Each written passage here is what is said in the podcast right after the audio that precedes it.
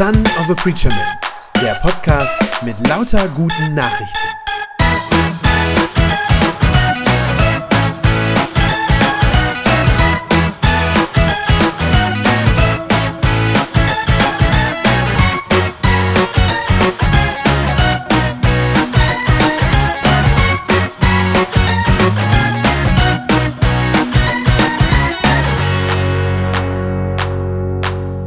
Ihr Lieben, ich freue mich sehr, dass wir ausgerechnet heute für das Projekt von der Familie Friese jetzt gerade gesammelt haben, für die Mission unter den Guarani-Indianern. Das passt nämlich wie die Faust aufs Auge heute zum Thema. Allerdings äh, hat der Daniel mir jetzt gerade eigentlich schon die halbe Predigt geklaut äh, mit der Kollektenansage. Wenn ich gewusst hätte, dass man es so kurz machen kann, dann hätte ich auch... Nein, stimmt nicht. Wir sprechen über den anderen Teil der Ermutigung heute für Missionare, nämlich über das Gebet. Wenn ihr betet, wofür betet ihr dann?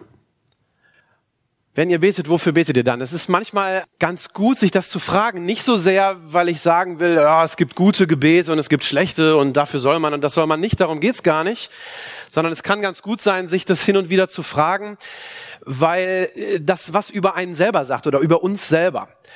Also die Sachen, für die wir regelmäßig beten, das sind wahrscheinlich die Sachen, die uns sehr wichtig sind und die uns sehr am Herzen liegen und die uns irgendwie innerlich bewegen. Und man kann, äh, wenn man sich diese Frage mal ehrlich stellt, wofür bete ich eigentlich häufig und regelmäßig, äh, erfährt man äh, einiges darüber, was in einem drinsteckt und was einem selber so ein Herzensanliegen ist. Paulus hat in dem Text, den wir gerade gehört haben, der steht ja ganz am Ende des Kolosserbriefes. Also da hat er einen Brief geschrieben und das ist jetzt wirklich das, das Ende, das ist der Schluss da hat er eine ganz besondere Bitte noch an die Gemeinde für ein ganz besonderes Gebet. Ähm, ich lese nochmal die Verse zwei bis vier vor aus der neuen Genfer, da klingt es nochmal ein bisschen anders. Da sagt Paulus, hört nicht auf zu beten und Gott zu danken. Vergesst nicht auch für uns zu beten, dass Gott uns viele Gelegenheiten schenkt, sein Geheimnis weiterzusagen, nämlich die Botschaft von Christus. Das ist auch der Grund, warum ich in Ketten liege betet, dass ich diese Botschaft so klar verkündige, wie ich es sollte. Am Ende des Briefes, so die letzten Sachen, die er den Christen in Kolosse nochmal mitgeben will, und er hat ganz zum Schluss nur diese eine Bitte, und das scheint ihm die allerwichtigste Bitte überhaupt zu sein, dass er nämlich Gelegenheit dazu bekommt, das Evangelium weiterzusagen. Das ist das eine, was offensichtlich ganz tief in seinem Herzen drin ist und wo er sagt, das brauche ich, dafür brauche ich eure, euer Gebet und eure Fürbitte. Man hört das auch schon aus dieser Stelle heraus, dass Paulus, als er den Brief schreibt, in Gefangenschaft war. Er sagt ja, ich liege in Ketten. Ähm, wir wissen nicht genau, in welcher Gefangenschaft. Der war ja immer mal wieder in Gefangenschaft. Vermutlich war das in Rom. Und es muss sehr, sehr hart für ihn gewesen sein. Nicht nur, weil in Gefangenschaft sein generell immer eine unangenehme Erfahrung ist, sondern Paulus hat ja wirklich sein Leben der Mission verschrieben. Das ist ja für ihn das eine, ja, was ihn bewegt. Das ist das eine, warum er all das getan hat, was er getan hat. Und in seinem Herzen drin ist kein größerer Wunsch, als dass Menschen Jesus Christus kennenlernen und die Hoffnung, die damit verbunden ist. Und dann sitzt er da im Gefängnis und hat unglaublich wenige Möglichkeiten dazu. Er hat wahrscheinlich das Gefühl, ich, ich sitze hier und das, das, was mir so am Herzen liegt und das, was mich so bewegt innerlich, das kann ich jetzt eigentlich gar nicht richtig tun. Wahrscheinlich hat er da in Rom nicht wirklich in so einem Kerkerloch gesessen äh, im Gefängnis, sondern wir müssen uns das eher vorstellen wie so ein Hausarrest. Aber jedenfalls hat er nicht die Chance, die Arbeit zu tun, die er unbedingt tun will. Man sieht an diesem einen Wunsch, den er hat, wie wichtig ihm das ist und wie sehr ihm die Mission am Herzen lag. Die Mission scheint ihm tatsächlich wichtiger zu sein als alles andere. Denn es ist ja das Einzige, was er den Christen aufgibt und sagt, dafür sollte er beten. Er hat nicht gesagt, betet dafür, dass Gott die Tür meines Gefängnisses aufmacht und ich möglichst bald frei werde. Das wäre ja auch, ich sag mal, ein verständlicher und ja auch ein, ein sinnvoller äh, Grund gewesen oder ein Gebetsanliegen gewesen. Aber das sagt er nicht. Das ist ihm gar nicht so wichtig. Also offenbar ist die, die Gelegenheit von Jesus Christus weiter zu sagen, das ist ihm wichtiger als seine eigene Freiheit. Betet dafür, dass Gott eine Tür öffnet und dass ich Gelegenheit bekomme, das Geheimnis von Jesus Christus weiterzusagen. Das ist der Herzschlag von Paulus. Das ist sein eines großes Thema. Das ist der Herzschlag von Paulus. Und ich bin mir sicher, das ist auch der Herzschlag Gottes. Der Paulus ist da ganz, ganz nah dran am Herzschlag Gottes. Die Bibel spricht vom ersten bis zum letzten Kapitel, von der ersten bis zur letzten Seite, spricht sie von der unbeschreiblich großen und überwältigenden Liebe, die Gott für uns hat. Das ist das eine große Thema, von vorne bis hinten. Das geht bei der Schöpfung los, wo gesagt wird, Gott formt uns Menschen, schafft uns Menschen, um uns lieben zu können. Er schafft uns als ein Gegenüber, dem er seine Liebe schenken kann. Damit geht's los. Als die Menschen ihn dann hintergehen und ungehorsam werden, da ist es aus Liebe, dass er die Strafe für diese Sünde abmildert und sie nicht sofort sterben lässt auf der Stelle dort. Er hilft ihnen ja sogar noch, mit den Konsequenzen ihres Tuns dann noch fertig zu werden. Das macht er aus Liebe. Aus Liebe bringt er es dann auch nicht übers Herz, die ganze Menschheit in der Sinnflut auszurotten, obwohl sie es eigentlich verdient hätten. Sondern er rettet den Noah und seine Familie, einen Rest aus Liebe. Und dann sucht er sich aus Liebe ein Volk aus den Menschen aus, durch den Abraham, und dann geht das immer weiter. Aus Liebe sucht er sich ein neues Volk aus, um mit dem von vorne anzufangen. Und das, was da kaputt gegangen ist in der Beziehung zwischen ihm und uns Menschen, um das neu zu reparieren und um von vorne anfangen zu können. Und dieses Volk, was er sich ausgesucht hat, das rettet er dann aus der Sklaverei, aus lauter Liebe. Und aus Liebe gibt er ihnen dann Gebote, damit sie gut leben können, gibt ihnen äh, später Richter, Könige, Propheten, die alle sein Wort weitersagen sollen. Aus Liebe zu ihnen. Aus Liebe rettet er sein Volk dann auch unzählige Male vor der Vernichtung durch andere Völker. Immer wenn die Armeen da vor der Tür stehen, tut er wieder ein Wunder und rettet sie. Aus Liebe verspricht er seinem Volk dann, einen Retter, einen Erlöser zu schicken. Und er tut das durch seinen Sohn Jesus Christus. Jesus wendet sich dann den Menschen voller Liebe zu, heilt die, die todkrank sind, erklärt ihnen das Wort Gottes, sagt ihnen, wie Gott ist und wie Gott sie sieht. Er segnet, er vergibt Sünden aus Liebe. Und aus Liebe stirbt er dann schließlich am Kreuz, damit endlich, endlich wieder Frieden ist zwischen Gott und uns. Aus Liebe sorgt Gott dann anschließend ja auch noch dafür, dass diese Botschaft von der Gnade und von der Vergebung bis ans Ende der Welt getragen wird. Auch bis zu den Heiden, das heißt auch bis zu uns, die wir nicht zum jüdischen Volk ursprünglich dazugehört haben. Alles das passiert aus Liebe, von Anfang bis Ende, von der ersten bis zur letzten Seite spricht die ganze Bibel von dieser Liebe Gottes. Die wird ja auch immer, diese Liebe wird ja auch immer wieder beschrieben als die Liebe eines Vaters. Einer, der sich nach seinen Kindern sehnt, nicht sehnlicher sich wünscht, als mit seinen Kindern zusammen sein und der, äh, der traurig ist, wenn seine Kinder sich von ihm abwenden und der darum alles, wirklich alles dafür tut, dass seine Kinder dann zu ihm zurückkommen. Das ist, davon bin ich überzeugt, das ist das eine große Ziel Gottes. Das eine große Ziel, das Gott mit der ganzen Menschheit und mit jedem einzelnen Menschen hat. Dass verzweifelte Menschen neue Hoffnung in ihr Leben bekommen wegen Jesus Christus. Dass verirrte Menschen, die sich verlaufen haben in ihrem Leben, ein Zuhause finden bei ihm dem wahren Vater. Dass schuldige Menschen frei werden von der Last der Sünde, die auf ihnen liegt.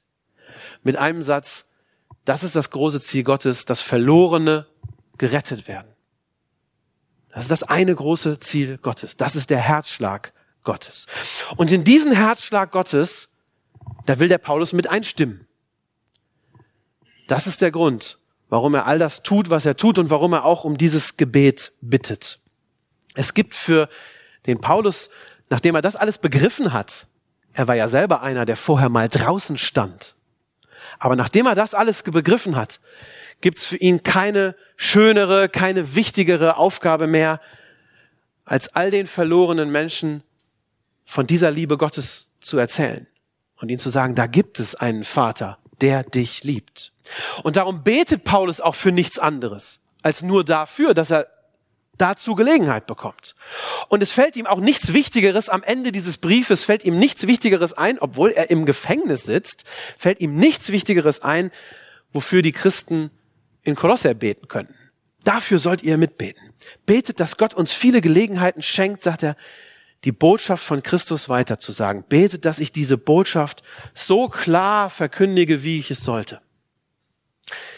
Ich glaube, wenn wir in dieses Gebet mit einstimmen, in dieses Gebet für die Mission und die Evangelisation, dann sind wir auch ganz, ganz nah am Herzen Gottes, am Herzschlag Gottes. Dann schlägt unser Herz mit Gottes Herz so im gleichen Takt, wenn ihr so wollt. Ich weiß auch aus eigener Erfahrung, wie, wie wichtig das ist, dass man, dass gerade diejenigen, die ja, sich haben senden lassen, gerade die, die rausgegangen sind, die gesagt haben, ja, ich will das, ich will mein Leben da rein investieren, diese Liebe Gottes zu verkünden und bekannt zu machen, dass diese Menschen unsere Unterstützung im Gebet brauchen. Dieses Gebet ist heute, bis auf den heutigen Tag, genauso dringend und genauso wichtig, wie es das damals gewesen ist. Aus meiner persönlichen Erfahrung, wir sind auch damals aufgebrochen und nach Afrika, also erst in den Südsudan und dann ja nach Uganda gegangen, weil wir diese Liebe Gottes weitergeben wollten. Das war auch unser Wunsch. Und ich erinnere mich gleichzeitig aber daran, wie oft wir dann trotzdem das Gefühl hatten, ja, das wollen wir eigentlich tun, aber wir haben so wenig Gelegenheit dazu. Es gibt so wenig Punkte, wo wir irgendwie das Gefühl hatten, dass das klappt auch oder da haben wir wirklich eine Chance davon zu reden meine Arbeit, meine Aufgabe dort damals in beiden Ländern war ja, ähm, Computerschulungen durchzuführen und den Leuten äh, Unterricht zu geben, wie benutze ich den PC, wie gehe ich online und so weiter. Und gleichzeitig habe ich auch noch ein bisschen eine, ähm, eine, eine kleine Software geschrieben für einen Arbeitsbereich in der Kirche. Und dann hat sich das so ergeben, dass ich einfach oft sehr lange am Computer gesessen habe, manchmal von morgens bis abends tatsächlich, und entweder Kursmaterial entwickelt habe für den Unterricht oder halt äh, programmiert habe. Und ich habe mich dann manchmal am Ende des Tages abends gefragt, was machst du eigentlich hier? Was hast du eigentlich gerade heute, wenn ich zurückblicke, was hast du eigentlich für einen Beitrag geleistet im Reich Gottes heute? Und das fragt man sich und das ist eine Frage, die dann auch an einem nagen kann. Ich weiß nicht, ob ihr das auch, ob es auch Tage gegeben habt, wo ihr das auch so erlebt habt. Ich glaube, fast alle Missionare, mit denen ich gesprochen habe, kennen dieses Gefühl. Ich glaube, ich kann deshalb ganz gut nachempfinden, wie der Paulus sich fühlt, als er im Gefängnis sitzt und sagt, ich weiß, was mein Auftrag ist, ich weiß, was meine Aufgabe in dieser Welt ist und ich will sie so gerne erfüllen, aber ich kann nicht. Ich bekomme keine Gelegenheit dazu. Ich habe in der Zeit in Uganda fast jeden Tag mir an, oder ich habe mir das angewöhnt, habe fast jeden Tag dafür gebetet, dass ich gesagt habe, Gott, wir sind hier um deinetwillen. Wir sind für dich hier hingegangen. Und ich habe keine Ahnung, ob es was nützt, aber du musst was draus machen. Du musst die Zeit, die wir hier haben, sinnvoll füllen. Ich kann es nicht. Du musst was draus machen. Und es ist eine riesengroße Ermutigung für jeden, der rausgeht und sich senden lässt, wenn er weiß, da sind Menschen, die tragen das mit im Gebet. Es ist eine unglaubliche Stärkung und eine Ermutigung, wenn man weiß, da beten andere mit dafür, dass das gelingt, dass dieser Auftrag erfüllt wird. Ich bitte euch deshalb, dass ihr jetzt genau das tut. Ähm, wir wollen uns ein bisschen Zeit nehmen, ein paar Minuten mittendrin. Ich hoffe, ihr äh, seid bereit für so ein kleines Experiment, dass ihr euch zusammentut, so wie ihr sitzt, drei, vier, von mir aus fünf Leute, und betet für die Menschen, die draußen in der Mission sind. Ich habe auf den ähm, Plätzen einige Zettel nicht für jeden, braucht es aber auch nicht, ein paar Zettel verteilen lassen. Das sind Ausschnitte aus Rundbriefen von Mitarbeitern unserer Missionsgesellschaft, von christliche Fachkräfte international, wo Leute, die jetzt gerade aktuell, das sind alles aktuelle Sachen aus den letzten drei, vier Monaten, Leute, die jetzt draußen sind, äh, berichten, was sie gerade erleben und äh, ja, wofür sie auch Gebet brauchen. Vielleicht habt ihr schon vor dem Gottesdienst mal kurz reingeschaut, dann ist es super dann könnte davon jetzt was aufnehmen im Gebet. Wenn nicht, steckt nicht jetzt viel Zeit rein, jetzt erstmal das alles durchzulesen. Ähm, wir haben die Familie Friese, für die wir auf jeden Fall beten können, die ihr kennt und äh, auf die wir, äh, auf, an, an, die wir auf jeden Fall denken können. Nehmt euch jetzt einfach ein paar Minuten und wer mag, kann hinterher die äh, Zettel auch mit nach Hause nehmen und dafür noch weiter beten. Ich sag mal laut und deutlich Amen. Ja, ich hoffe, ich konnte mit dem, was ich bisher gesagt habe, vielleicht schon möglichst viele von euch dazu motivieren, da wirklich immer wieder dran zu denken, wenn ihr es nicht vielleicht bisher sowieso schon immer auch getan habt. Von CFI, auch von vielen anderen Missionsgesellschaften, gibt ja längst nicht nur die, könnt ihr auch Gebetsrundbriefe euch auch bestellen, wer sowas nicht schon kriegt. Ähm, bestellt euch das nach Hause, die schicken das gerne kostenlos zu, die freuen sich über jeden, der mitbetet. Ähm, und das ist einfach eine gute Erinnerung, sowas regelmäßig auf dem Herzen zu haben. Der Text vom Paulus, den wir am Anfang gehört haben, der ist aber noch nicht ganz zu Ende an dieser Stelle. Und es kommt bei ihm, wenn man so will, noch ein weiterer Schritt. Und den will ich euch heute Morgen auch weder vorenthalten noch ersparen. Es ist nämlich so, nachdem der Paulus gesagt hat, betet für mich als Missionar, damit ich gute Gelegenheiten bekomme, meine Aufgabe zu erfüllen, da schreibt er direkt danach, das sind die beiden nächsten Verse, sagt er dann noch, wie sich jede und jeder von uns aber auch den Nichtchristen gegenüber verhalten soll, denen, die draußen sind. So ist das da formuliert, den Menschen, die noch draußen vor der Tür stehen. Ich lese nochmal diese Verse 5 und 6. Da sagt er, lebt klug unter den Menschen, die keine Christen sind und macht aus jeder Gelegenheit das Beste. Redet freundlich und klar mit ihnen damit ihr wisst, wie ihr jedem Einzelnen von ihnen am besten antworten sollt. Aus diesen zwei kurzen Versen wird ganz deutlich, dass Paulus selbstverständlich davon ausgeht, dass nicht nur er das Evangelium verkündet, sondern dass das die Aufgabe und der Auftrag von jedem einzelnen Christen ist. Das ist für ihn völlig klar. Jeder Christ hat den Auftrag davon auch weiter zu sagen, von dem, was in ihm drin ist, von der Hoffnung und von dieser Liebe Gottes, die er gespürt hat.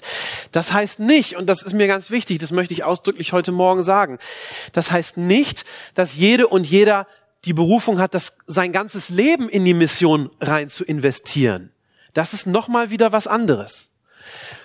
Mission als Lebensaufgabe, das ist was, was es natürlich immer gab in der Geschichte der Christenheit und was äh, es natürlich auch bis auf den heutigen Tag gibt. Der Paulus selber war so einer, der das wirklich als Lebensaufgabe hatte. Aber Mission als Lebensaufgabe ist, glaube ich, eine besondere Berufung.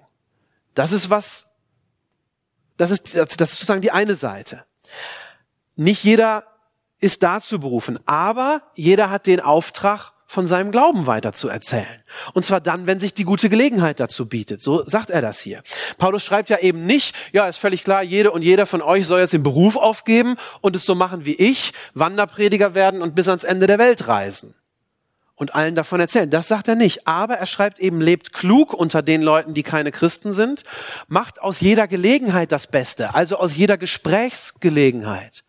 Da, wo ich ins Gespräch komme mit Leuten, macht das Beste draus. Und dann in dem Luthertext, wie wir ihn eben als Lesung gehört haben, heißt es, kauft die Zeit aus, also nutzt die Zeit, die ihr mit Menschen habt, die diese Hoffnung noch nicht teilen. Nutzt die Zeit sinnvoll aus. Das heißt, für Paulus ist Mission eine Lebensaufgabe und deshalb sucht er ganz gezielt nach Gelegenheiten, wo er das Evangelium weitersagen kann. Er sagt ja, betet dafür, dass ich möglichst viele solche Gelegenheiten bekomme. Das ist seins, weil es für ihn Lebensaufgabe ist. Und für alle anderen, für die es nicht Lebensaufgabe ist, da sagt er, na ihr, ihr sollt aber offen sein für gute Gelegenheiten, wenn sie sozusagen um die Ecke kommen. Und wenn es die Gelegenheit zum Gespräch gibt mit Menschen, die noch draußen stehen. Und dann sagt er, nutzt diese Gelegenheiten äh, gut aus. Nutzt das und erzählt von der Liebe Gottes. Mir ist wichtig an der Stelle zu sagen, Paulus sagt wirklich, redet davon. Es wird manchmal heute, es gibt manchmal heute eine Tendenz zu sagen, ja, Mission ist wichtig und ist alles gut, aber wir müssen ja nicht ständig von reden. Ist es nicht viel besser und schöner und auch irgendwie authentischer, wenn ich es einfach vorlebe? Da sage ich Jein. Natürlich ist authentisches Christsein und das dass man es auch sieht, sozusagen, dass man es vorlebt. Natürlich ist das wichtig. Das ist auch für den Paulus total wichtig. An anderer Stelle ist es total klar, dass er auch mit seinem Leben das bezeugen will. Aber hier ist ganz ausdrücklich die Rede davon, sprecht auch darüber. Redet auch drüber. Denn sonst können die, die eben noch draußen stehen, es ja auch nicht begreifen. Der christliche Glaube hat natürlich nicht nur, aber immer auch was mit Verstehen zu tun. Es geht auch darum zu verstehen, wer Gott ist und wie er ist und was er, was Jesus für uns getan hat. Auch das spielt immer eine Rolle. Und dann sagt Paulus gleich hinten dran, wie wir das denn tun sollen, wenn wir denn reden. Also wenn wir reden, wie sollen wir das denn machen? Und da sagt er, redet freundlich und zugleich klar. Freundlich und zugleich klar mit denen, die noch draußen stehen. Wenn man sich das, was hier als freundlich übersetzt, äh, im Griechischen anguckt, dann steht da in, in Gnade. Redet in Gnade. Gnadenvoll sozusagen. Ich würde das vielleicht übersetzen mit redet so, dass die Menschen merken, dass ihr es gut meint mit ihnen. Redet zugewandt. Ja, das ist die Art, wie wir Menschen ansprechen sollen. Redet so, dass sie spüren, du sagst das nicht, weil du einen weiteren Kirchensteuerzahler haben willst, sondern rede so, dass die Menschen spüren, dem geht es ja um mich. Der meint es gut mit mir, in Gnade, freundlich. Das ist das eine. Auf der anderen Seite heißt das aber nicht, dass den Leuten alles gefallen muss, was wir sagen. Freundlich reden ist keine inhaltliche Bestimmung. Freundlich ist erstmal eine Herzenshaltung. Das heißt erstmal, ich rede zugewandt mit dir. Das heißt nicht, dass die das alles super finden müssen. Vor allem beim ersten Gespräch ist das in der Regel gar nicht so unbedingt. Inhaltlich, sagt Paulus, sollt ihr gleichzeitig klar sein. Ihr sollt euch freundlich den Menschen zuwenden, aber ihr sollt klar sein.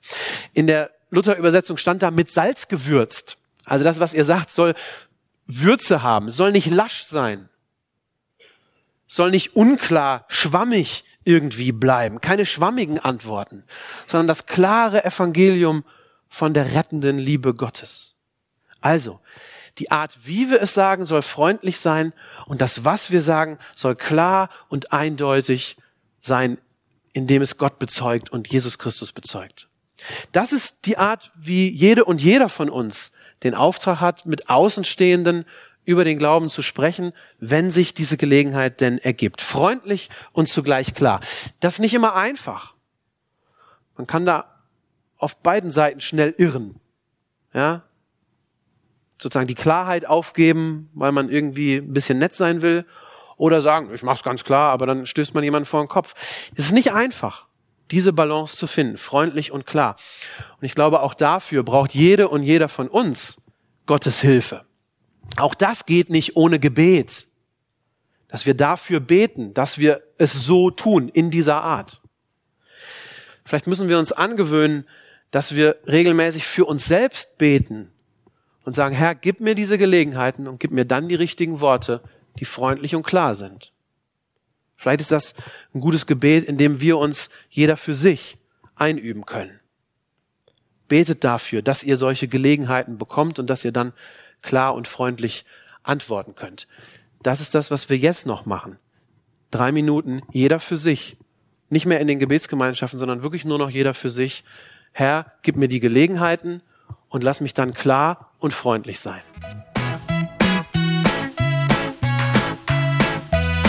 Das war eine gute Nachricht vom Son of a Preacher Man.